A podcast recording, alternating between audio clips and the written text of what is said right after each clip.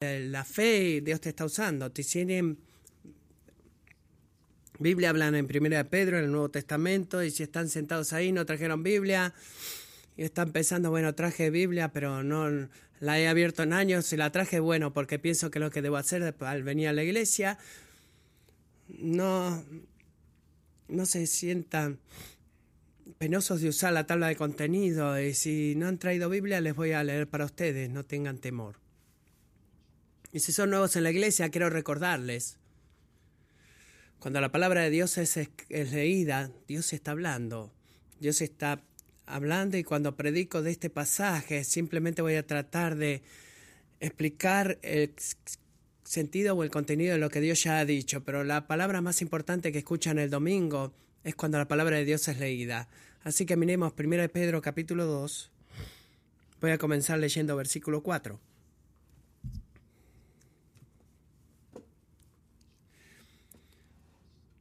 Cristo es la piedra viva, rechazada por los seres humanos, pero escogida y preciosa ante Dios.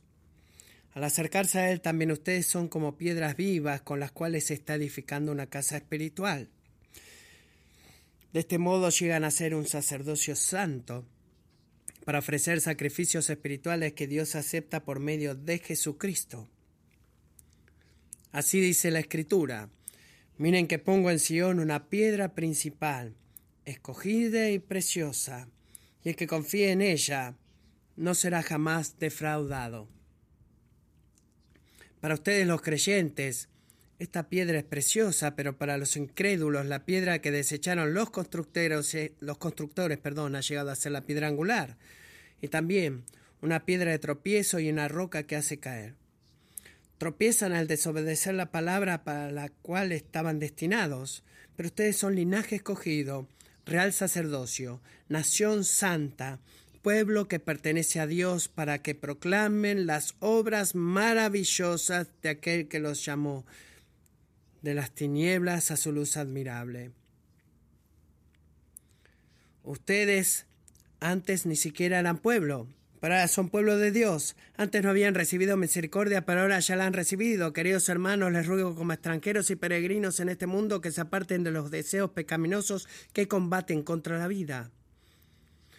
Mantengan entre los incrédulos una conducta tan ejemplar que, aunque los acusen de hacer el mal, ellos observen las buenas obras de ustedes y glorifiquen a Dios en el día de la salvación. Padre Celestial, por favor, toma esta palabra y úsala para arraigar nuestra identidad y nuestra misión en el Evangelio de Jesucristo. Oro que tú hagas esto en esta mañana y me des a mí el poder para explicar el sentido de este texto. Gracias por ser un Dios que habla, tú no estás en silencio estás hablando en todos lados, has estado hablando toda esta mañana. Te amamos y te damos gracias por tu palabra en el nombre de Jesús. Amén.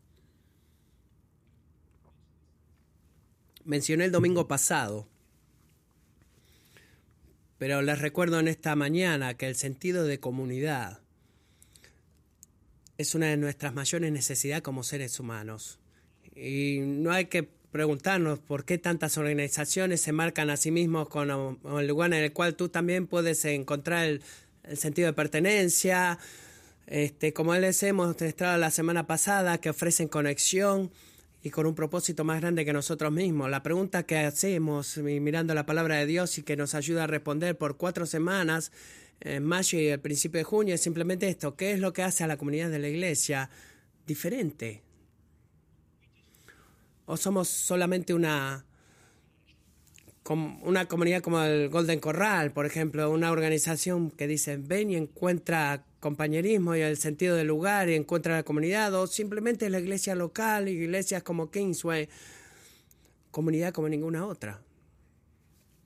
La semana pasada aprendimos de Efesios capítulo 2 que la iglesia tiene una identidad única toda otra forma de comunidad que creamos para nosotros mismos. Es lo que otra organización en el planeta hace, crear una comunidad para ellos mismos. La iglesia es una comunidad que Dios creó para nosotros, ¿verdad? Reconciliándonos con Dios y uniéndonos unos a otros con la persona y obra de Jesucristo. Y en ese sentido, la comunidad es primero algo que hacemos no es algo que hacemos, sino quién somos. Es algo que hacemos, pero solamente lo hacemos porque primero somos, en nuestra identidad en Cristo. Y la segunda respuesta a esa pregunta, primero tenemos una identidad única, viene de este texto de 1 Pedro 2, 4 al 12. Porque no solamente tenemos una identidad única, sino que tenemos una identidad única y una misión única.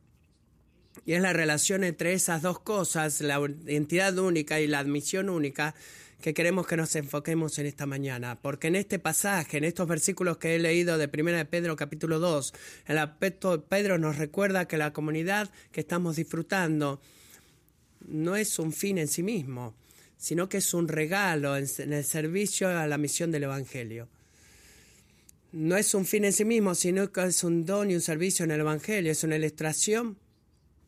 Cuando presentamos esta idea, después de muchos años de escalar escaleras eh, cada verano, finalmente requerí recibir una manguera de 30 pies para mi mi pressure washer, manguera presión. Eh, ahora imagínense, para poder subirme yo ahí, habiendo recibido esa extensión, una escalera más larga que la colgué en mi garage y la dejé ahí. Año tras año tras año. Cuando camino, eh, camino a la casa, digo, wow, qué, qué extensión más linda se ve la escalera, ¿verdad? Las escaleras que se extienden, pero nunca la he usado todavía. Simplemente está ahí. Fue un regalo, sí, ¿verdad? Fue un regalo diseñado para estar colgada en mi garage por toda la eternidad. No, verdaderamente no. Fue un regalo diseñado con la intención de cumplir algo. ¿Qué es eso? De poder sacar toda la mugre de mi vinyl en el segundo piso. Era un regalo con una meta y en la comunidad de la iglesia no es diferente. Es un regalo diseñado para cumplir algo. Es diseñado para avanzar la misión del Evangelio de Jesucristo. Y Pedro nos ayuda a entender por qué ese es el caso, haciéndonos varios puntos en estos versículos acerca de nuestra identidad y misión como el pueblo de Dios. Punto número uno. El pueblo de Dios se define por su relación con Jesús. El pueblo de Dios se define y se caracteriza, identifica, se marca y es apartado por la relación con Jesús. Miren el versículo 4, porque Cristo, eh, Pedro comienza esta sección recordándole a sus lectores algo extraordinario que ha pasado. ¿Qué es lo que dice?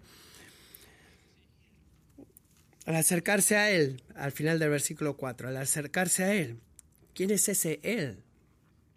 Bueno, sabemos en el versículo 3 que ese Él es quién, es el Señor. Vienen al Señor, se acercan al Señor a Dios, se acercan a Dios y disfrutan el don de la relación con Dios. Pero noten, amigos, en el versículo 4, mantengan sus ojos, que no es solamente cualquier Dios o un tipo de eh, poder espiritual, no están eh, poniéndose en contacto con una divinidad o un Dios que ellos quieren que esté ahí, sino que están en relación con el Señor, quien es qué. La piedra viva, rechazada por el hombre, pero a los ojos de Dios escogida y preciosa no es Dios en general o la idea de una divinidad en general, sino que es Jesucristo. La piedra viva, las cuales los lectores han sido atraídos eh, para seguirle, y es Jesús, el Hijo de Dios, encarnado, crucificado y resucitado. ¿Cómo sabemos que la piedra viva es Jesús? Dos razones. Primera, Jesús mismo nos dice eso. Así que Él declara Mateo 21:42, uno de los pasajes del Antiguo Testamento que Pedro mismo eh, eh, nota en versículos 6 y 7. Dice Jesús en Mateo 21, nunca leyeron en las escrituras, cada vez que él dice oso, el sarcasmo está ahí, ¿verdad? Nunca leyeron en las escrituras la piedra que desecharon los constructores, esta es piedra angular y se ha convertido, esto fue hecho de parte del Señor y es maravilloso a nuestros ojos. Y si eso no es claro, en Hechos 4.11, Pedro explícitamente declara a Jesús como la piedra angular rechazada. Dice, este Jesús es la piedra. Muy claro, ¿verdad? Desechada por ustedes los constructores, pero que ha venido a ser la piedra angular. En ningún otro hay salvación, porque no hay otro nombre bajo el cielo dado a los hombres en el cual podamos ser salvos. Cualquiera sea la palabra donde Dios se compara a Dios, en este caso el eterno Hijo de Dios, con un símbolo de algo físico en el mundo no es diseñado para confundirnos, es diseñado para ayudarnos. Porque es como una parábola que nos enseña a entender algo de quién es Dios y quién es Jesús y quiénes somos nosotros a la luz de eso. Debemos recordar que todo el libro de Primera de Pedro fue escrita como una carta a los cristianos que habían sido perseguidos. Estaban siendo perseguidos, siendo socialmente rechazados debido a su fe. ¿Y por qué Pedro le escribe a sus, a sus, a sus compañeros como hombres rechazados por hambre? Porque le recuerda a sus lectores que ellos no están solos. No están solos, no deberían sorprenderse por esta verdad, porque Dios mismo había sido socialmente rechazado. Y fue burlado cuando caminaba en la tierra, pero fue rechazado por su identidad, en realidad, a la luz de Dios, a la luz de aquel que cuya evaluación en última instancia es la que vale. ¿Quién era Jesús? Jesús había sido escogido y era precioso. ¿Fue rechazado? ¿Sigue siendo rechazado el día de hoy? ¿O su pueblo lo ha rechazado? Bueno, sí, los judíos lo han rechazado. Pero esa era su identidad, no. ¿Quién era la evaluación de acuerdo al aquel que evalúa y la cual evaluación es la correcta, era valioso y precioso. Así que Pedro dice, yo también soy escogido y precioso. ¿Puedo asumir eso, que yo soy escogido y precioso por más que el mundo me rechace? Bueno, miremos el versículo 6. Hablando de Isaías 28, 16, eh, está Pedro diciendo esto. Así dice la escritura, mí que Sion, una piedra principal escogida y preciosa, el que confía en ella no será jamás defraudado.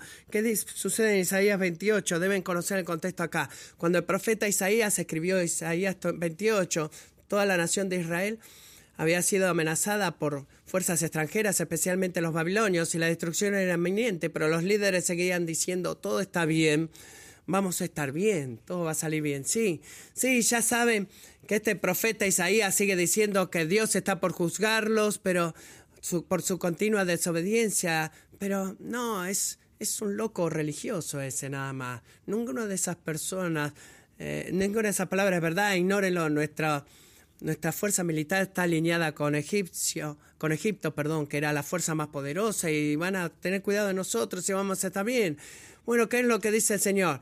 A través de Isaías, ustedes están equivocados, ustedes están muy equivocados, no es, ah, no deben confiar en Egipto para, para que los libre del juicio de Dios, sino que deben juzgar en Dios mismo por eh, ser librados del justo juicio de Dios. Y ese honor es reservado, miren el versículo 6 de 1 Pedro, versículo 7, exclusivamente para aquellos que creyeron en Él o que creen en Él. Así que el mismo contexto de Isaías 28 nos enseña que aunque Jesús fue rechazado por el hombre, Jesús sigue siendo rechazado por el hombre, Él es en realidad la piedra angular y el fundamento del plan de Dios para salvar a la humanidad de el justo juicio contra sus pecados. Y eso es lo que Isaías 28 nos enseña. Así que cristiano, tú quizás te sientas avergonzado, quizás te sientas rechazado y como de espaldas y raro y quizás te preguntes, todo el, todo el, mundo está bien, toda la gente del mundo está bien y yo soy el que está equivocado.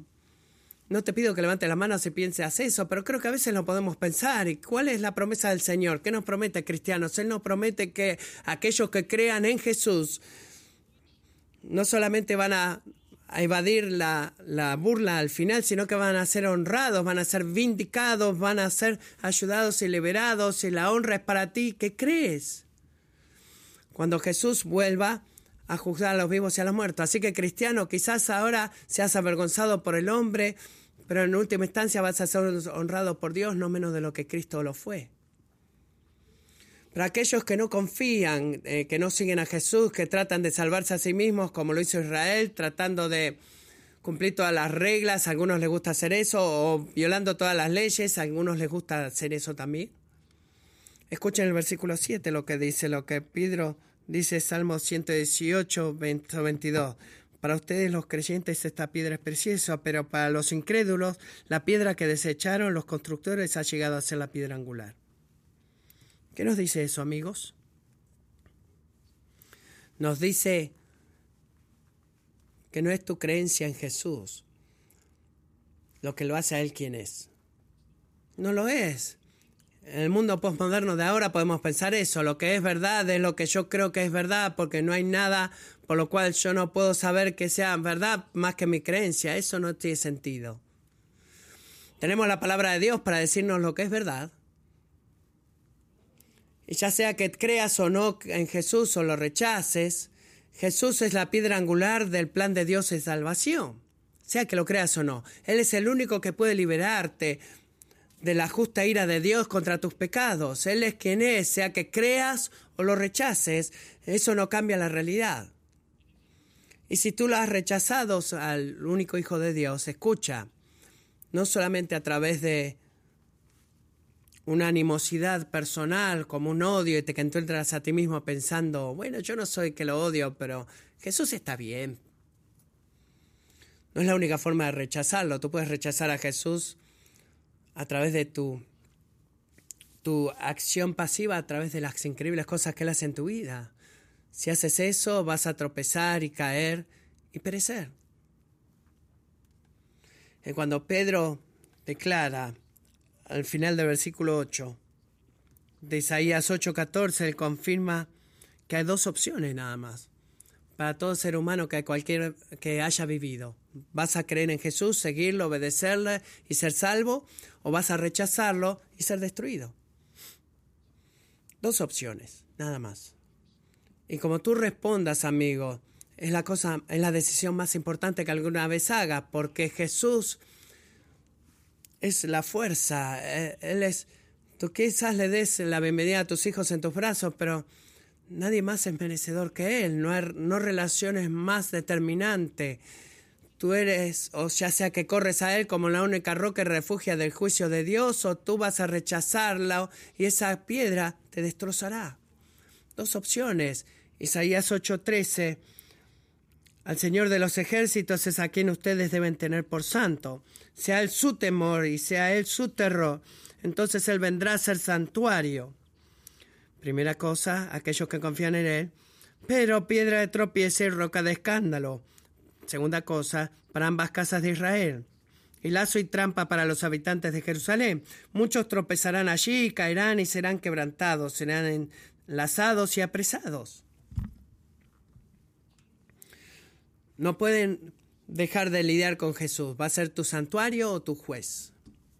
Y cristiano, cuando tú sientes el aguijón del odio del mundo porque Dios es divisivo, Jesús es divisivo, quizás lo sientas eso a través de tu ira o de la ira de alguien, solo tiene ese sentido en realidad que todo aquel que cree ha sido apartado en la opinión pública como fundamentalistas y peligrosos y y sin valor, personas sin valor. Quizás sientas eso.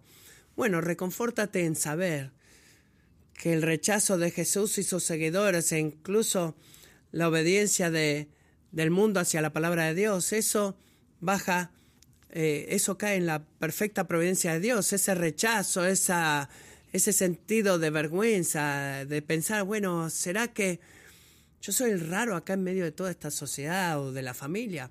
Bueno, sí, la verdad es que sí, porque tú eres exiliado y un peregrino en esta tierra cuando has sido unido con Jesucristo en este mundo.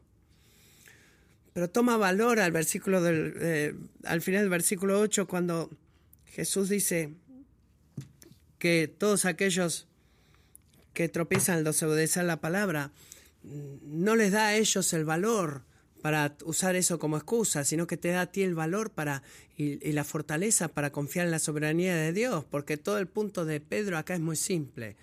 El pueblo de Dios no es definida por sus buenas obras o, o de la rama política a la que pertenecen, o su teología reformada, el entendimiento de los dones espirituales y el bautismo, como así como importantes sean esos puntos para la vida de la iglesia, pero el pueblo de Dios es definido por creer y confiar en Jesús. Eso es lo que los define, así que venir a Él, la piedra viva de Dios y la salvación de Dios es lo que distingue al pueblo de Dios de todo el resto del mundo. El pueblo de Dios es definido por la relación con Jesús, su lenguaje de identidad. Punto número dos, recuerden que todo esto nos ha preparado para ver cuál es nuestra identidad. Punto número dos, el pueblo de Dios está unido y edificado por Jesús, no solamente definido por una relación con Él, sino que el pueblo de Dios está unido y edificado por Jesús, por Él. Miren de vuelta en el versículo 4 y 5, cuando, en primera de Pedro, cuando decía seguir a Jesús, algo profano tiene lugar en tu identidad. Dice en versículo 4, cuando vienes a Él, Cristo es la piedra viva rechazada por los seres humanos, pero escogida preciosa ante Él. También ustedes son como piedras vivas con las cuales se está edificando una casa espiritual. Ustedes también son piedras vivas. Han sido edificadas como una casa espiritual. En otras palabras, Jesús no es la única piedra en, la, en esta imagen que vemos. Hay más. Como pueblo, nosotros también somos piedras vivas y somos un hogar espiritual. Como dice el versículo 5, es la comunidad de los santos, es la iglesia. Lo que Pedro nos dice aquí. En el versículo 5, yo diría que cambia la manera entera en la cual tú piensas de la iglesia local, incluyendo a Kingsway. ¿Estás listo para esto? Escucha, Jesús nos está uniendo y edificando. Ese es su punto. Jesús nos está uniendo y edificando. El, crecer y la, salud de la iglesia no es solamente mi trabajo, sino que no depende de mi trabajo, sino que es la obra de Jesús y ese trabajo de Jesús y Él nos está edificando en algo en particular, que es un hogar espiritual, una casa espiritual. ¿Qué es una casa, un hogar? Una casa es un hogar, es un lugar en donde alguien vive. Así que, ¿qué es una casa espiritual? Es el lugar donde el Espíritu de Dios vive, un lugar para Dios mismo vivir. ¿Y sabes lo que eso significa los domingos a las mañanas o cualquier otro momento cuando te unes con otros cristianos en esta comunidad a través de la semana? Significa que en ese momento la persona más importante en el cuarto es Dios.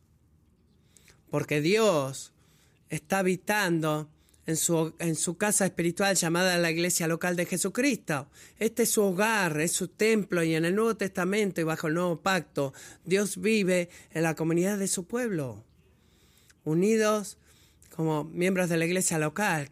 ¿Qué, ¿Qué significa la presencia de Dios entre nosotros y qué nos hace?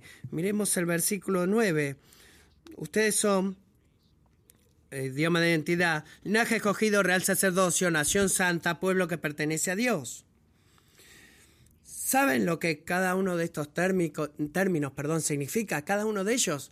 Bueno, no se, no se enfoquen en cada uno. Todo esto es una descripción de Dios hablando de Israel y lo que hablaba de Israel en el Antiguo Testamento y la alusión en tres lugares, y pueden mirarlo después, Éxodo 19, Isaías 43 y Oseas 2.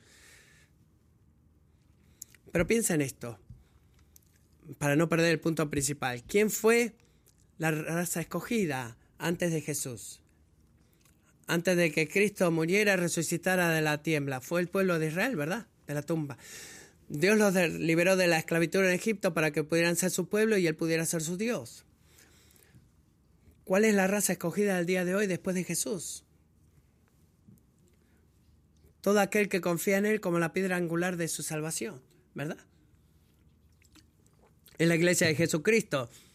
¿Cuál es el santo o real sacerdocio o, sumo sacerdote antes de, Jesús? Fue un grupo selecto de hombres que tenían que tener cierta edad y ser de cierta tribu de Israel, la tribu de Levi, y ellos eran los únicos que tenían acceso a la presencia de Dios en el templo y podían servirlo por siempre. Bueno, ¿cuál es el sumo sacerdote de Dios hoy?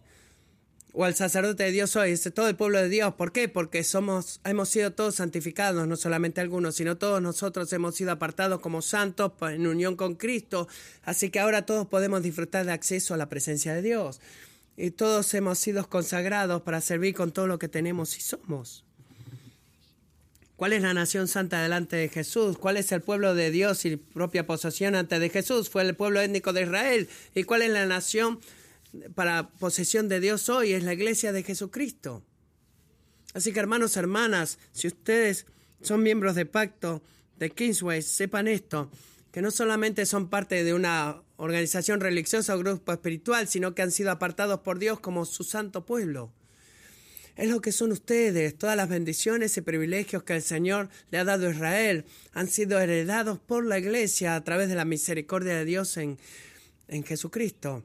Recuerden que dije temprano que la comunidad es algo, no es algo que creamos, sino es algo que Dios crea para nosotros a través de la persona y obra de Cristo, y eso es verdad. Pero es una cosa recibir esa gloriosa identidad de que somos comunidad, el pueblo de Dios, nación santa, y es otra cosa venir en nuestras vidas con lo que ya somos en Cristo. Tenemos que aprender cómo vivir en comunidad, como miembros de la iglesia local.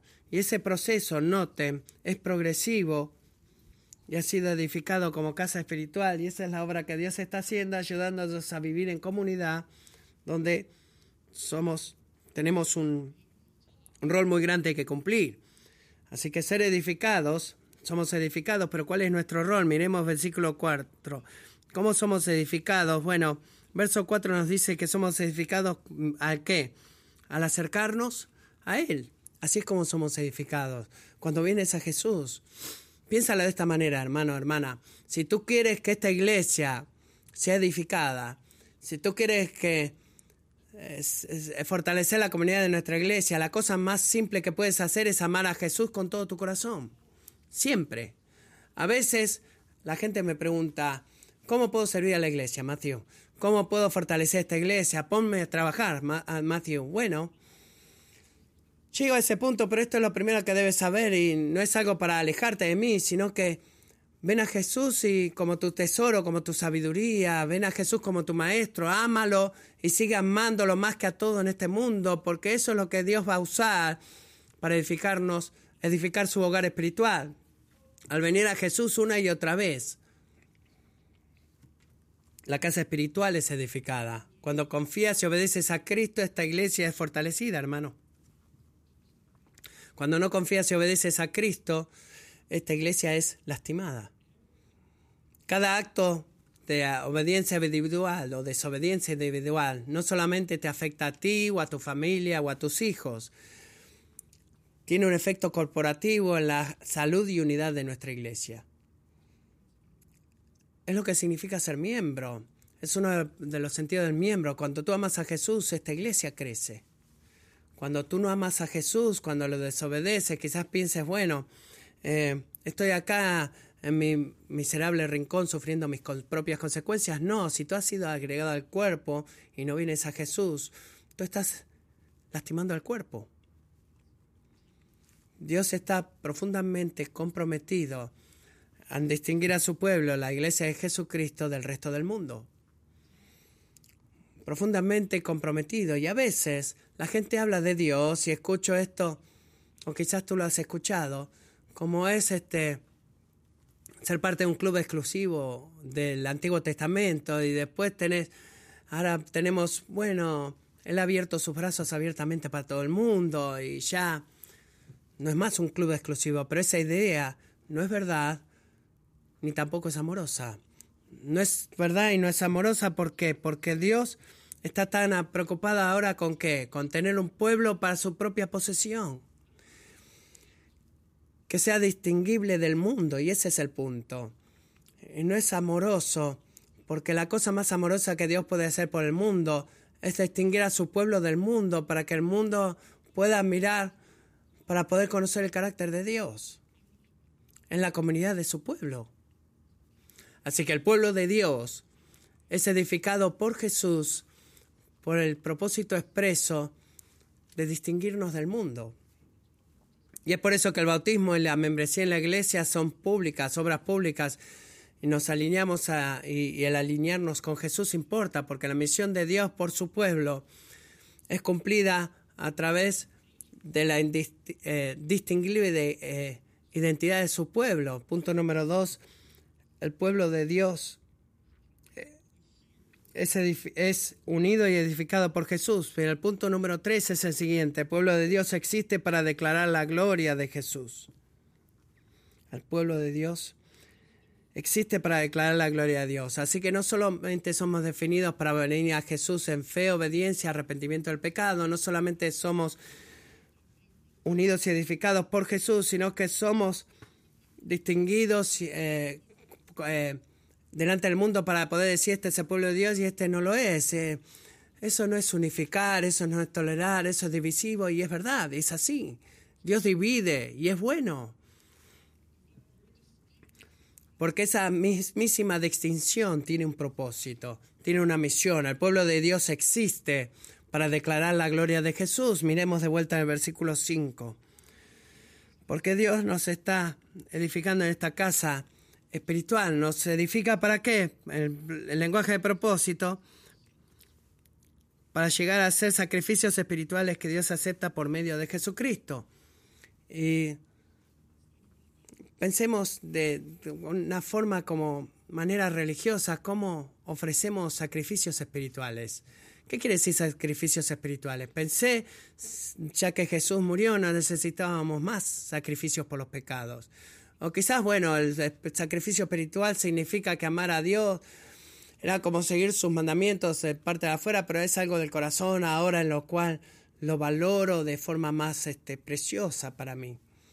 No, la verdad que no es esa la respuesta, para nada. El ofrecer sacrificios espirituales significa que significa que entregamos en devoción toda nuestra vida, todo lo que somos, sentimos, pensamos, hacemos para adorar y servir al Rey Jesús en el poder del Espíritu Santo en respuesta a la misericordia del Padre en nosotros en el Evangelio.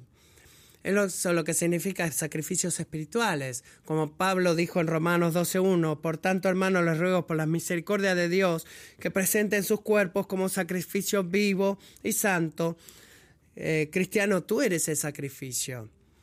No pasamos de sacrificar ovejas a no sacrificios, sino que pasamos de sacrificio de ovejas a Jesús como el sacrificio de una vez por todas y y a la vista de esa misericordia, ese sacrificio perfecto, nosotros ahora ofrecemos nuestros cuerpos como sacrificio de adoración a Dios. ¿Qué es lo que hace al imperfecto? Seamos honestos. La oferta imperfecta de nuestra obediencia a Jesús en esta área de nuestra vida que sea aceptable para Dios. Fue la sangre limpiadora de Jesús, ¿verdad? Piensa en esto. El sacrificio espiritual de nuestra propia obediencia es aceptable a Dios, porque todo lo que es pecaminoso, todo lo que no es santo, todo lo que no es justo y todo lo que es imperfecto en nuestra obediencia es olvidado, perdonado por amor a Cristo. Así que por favor escucha esto, cristiano. Dios no está esperando en deleitarse en tu obediencia hasta que tú lo entiendas y lo hagas bien. Piensa en eso. No se trata de, eh, no es hasta que tu obediencia sea perfecta, perdón, que tú no le vas a dar gozo a Dios. No, no es aceptable para mí. No, no dice eso Dios. Sigue intentando, sigue intentando. Mejor suerte la próxima vez. Sigue orando, sigue leyendo la palabra. Estás cerca. Eh, te estás acercando cada vez más. Cada día estás más cerca de esa perfección. No, no, no es así. Dios se deleita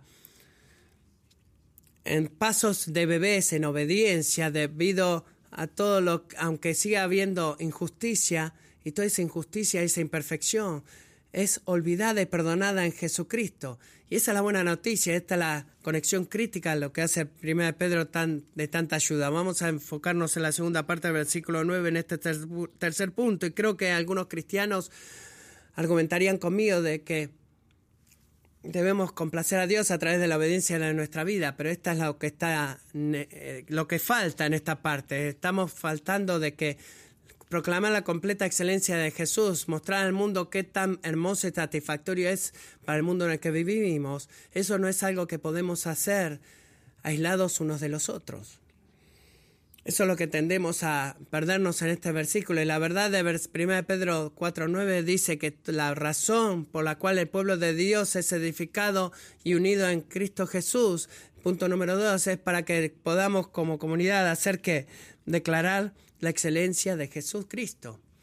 Así que noten que Pedro no solamente dice tenemos una identidad única, somos raza escogida, es raza sacerdocio, etcétera. No, dicen tienes una identidad única por el propósito de cumplir una misión única. Y la verdad de que tú necesites identidad como pueblo unido de Dios nos permite a nosotros cumplir esa misión, esa misión única.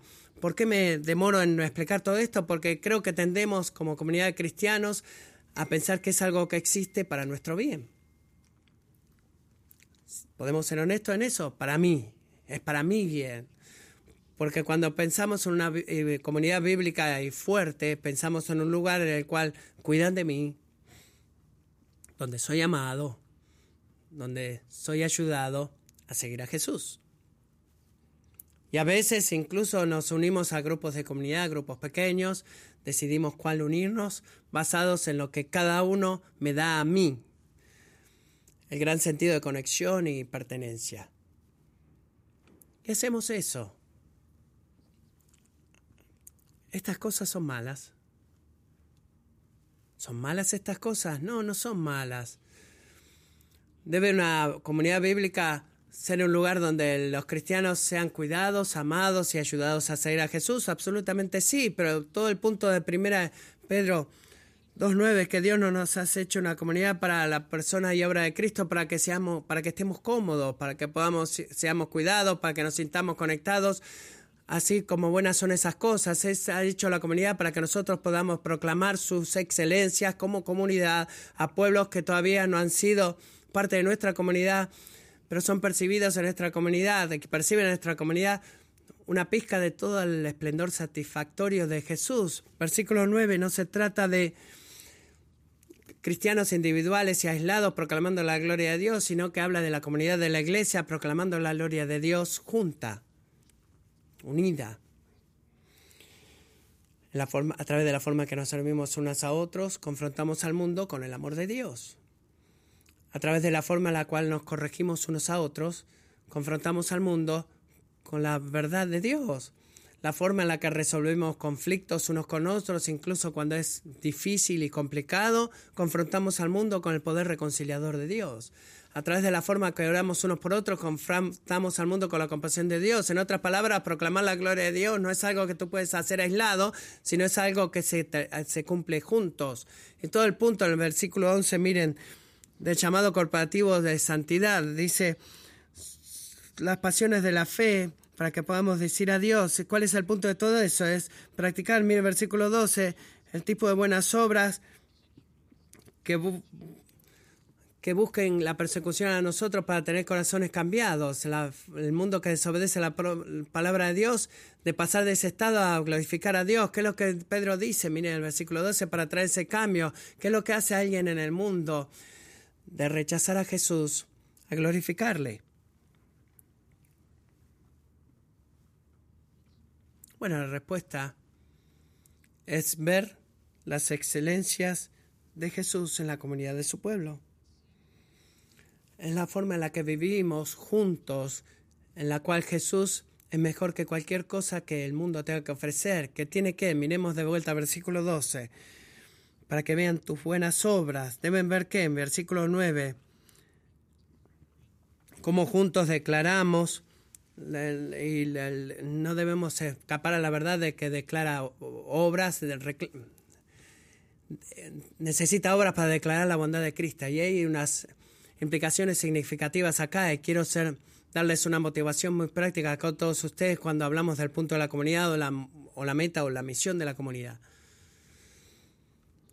¿Cómo vivo esto en vida real? Quiero que un, imaginen perdón, por un momento que los, las personas en su grupo de comunidad, no sé cuál será, un grupo pequeño, que es lo ideal, de 8 a 10 por lo menos, como máximo, eh, que se reúnen en nuestro grupo de comunidad para ayudarnos. Eh, imagínense que van a, en una de las reuniones, un amigo de ustedes trae un no cristiano a la reunión.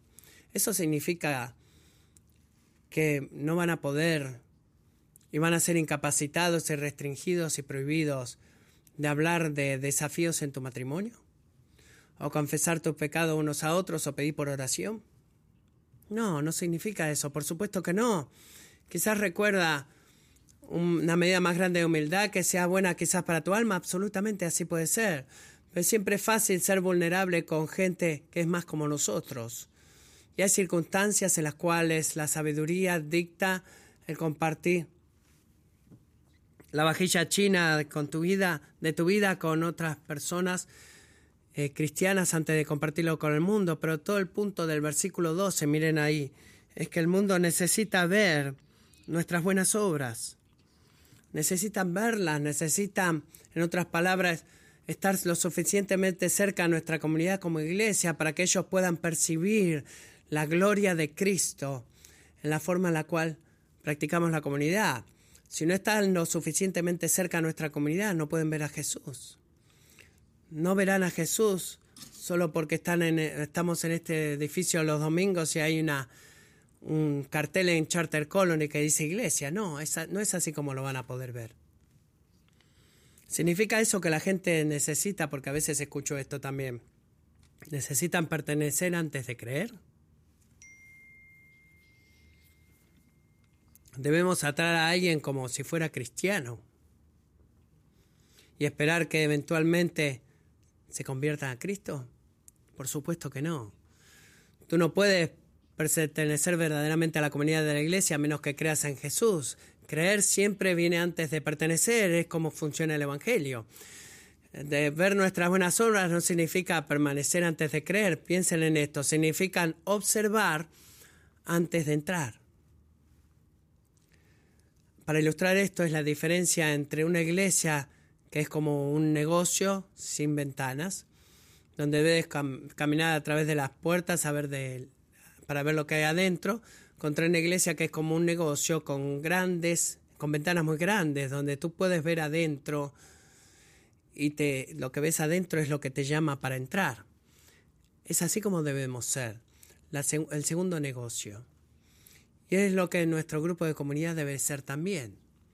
Así que eh, en este año les estoy, después de este día les estoy, eh, la semana pasada, eh, perdón, al final del año pasado de Colosenses 1 les di un desafío que invitaran a alguien para la iglesia o estudiar la palabra. Y este domingo tengo un desafío para tu grupo de comunidad. Si tú estás aquí en grupo de comunidad, la próxima vez que se reúna quiero que hablen de cómo ustedes pueden pasar tiempo juntos con gente que no conoce a Jesús, dentro del grupo de comunidad, juntos. Así que no se limiten a eventos de la iglesia solamente, que podemos decirle, podemos invitar a un amigo a venir el domingo, quizás diga que no y que lo invito y Mateo estará feliz. No. Sé creativo. Sé creativo. El año pasado una de las familias en nuestra iglesia, y amo esto, tuvieron una fiesta navideña en la cual invitaron a sus amigos no cristianos de todos lados y también a muchos amigos de mí, Kingsway, imagínense eso. ¿Y saben qué?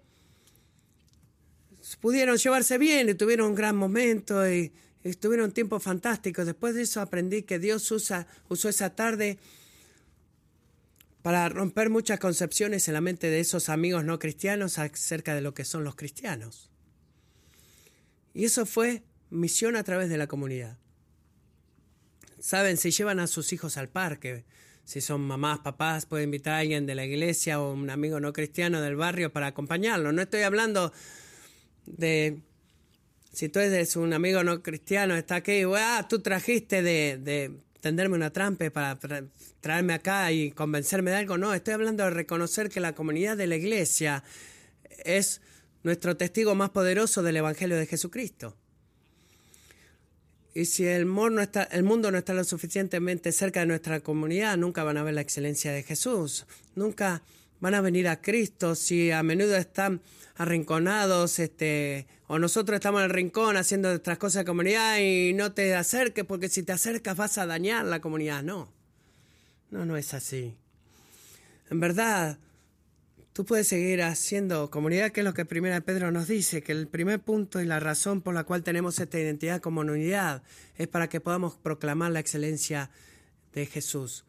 Que lo hagamos juntos. Quizás tu grupo de comunidad necesita comenzar orando por amigos en orar por valentía, compasión y después buscar por formas de traer atención de tus vecinos o amarlos juntos. El punto acá es que no buscamos una comunidad auténtica y después ahí vamos a amar a nuestros vecinos. No, amamos a nuestros vecinos como comunidad. Que la comunidad de la iglesia es un regalo de la misericordia de Dios diseñado para hacer avanzar la misión del Evangelio y ese es el punto. ¿Cómo sabemos eso? Porque el pueblo de Dios es definido por la relación con Jesús, el pueblo de Dios es edificado y unido por Jesús, y el pueblo de Dios existe para declarar la gloria de Jesús. Y es el último, último punto en el cual me he alargado porque creo que Dios quiere que crezcamos como iglesia en este punto. Debemos si tú me permiten, si son parte de un grupo de comunidad, déjame decirles esto. Todos los líderes de comunidad saben esto. Vamos a estar leyendo este pequeño libro rojo en 2019. Este pequeño libro rojo se llama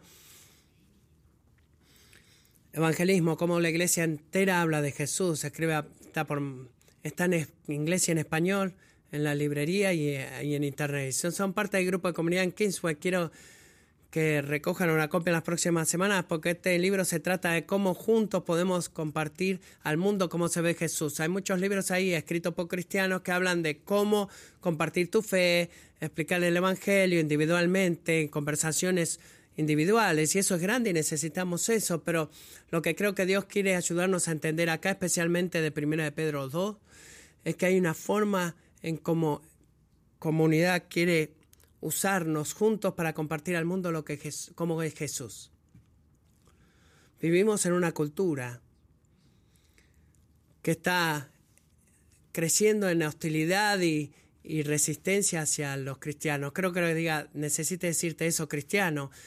Y creo que esta es la única opción que nos deja. Mi preocupación por esta iglesia en los próximos 15 a 20 años es que tenemos una opción. Podemos hacer que las carretas se unan como en el viejo oeste y hablar de las cosas nuestras y compartir y ignorar a la gente afuera, eh, que no nos encuentra haciendo, comentando nada cristiano en los medios sociales, o podemos ser fieles, em, fieles embajadores. Un negocio con ventanas muy grandes, ser fieles embajadores en la tierra en la que somos peregrinos y mostrar al mundo que, la práctica de comunidad, que la Jesús es inmesurablemente mayor y grande de lo que alguna vez imaginaron. ¿Dónde van a ver eso? Eso lo pueden ver solamente en la comunidad de la iglesia. Por la gracia de Dios, quiero que hagamos esa elección. Quiero que vayamos en esa dirección, porque la comunidad que disfrutamos es un don, diseñado para hacer avanzar la misión del Evangelio. Oremos. Señor Dios,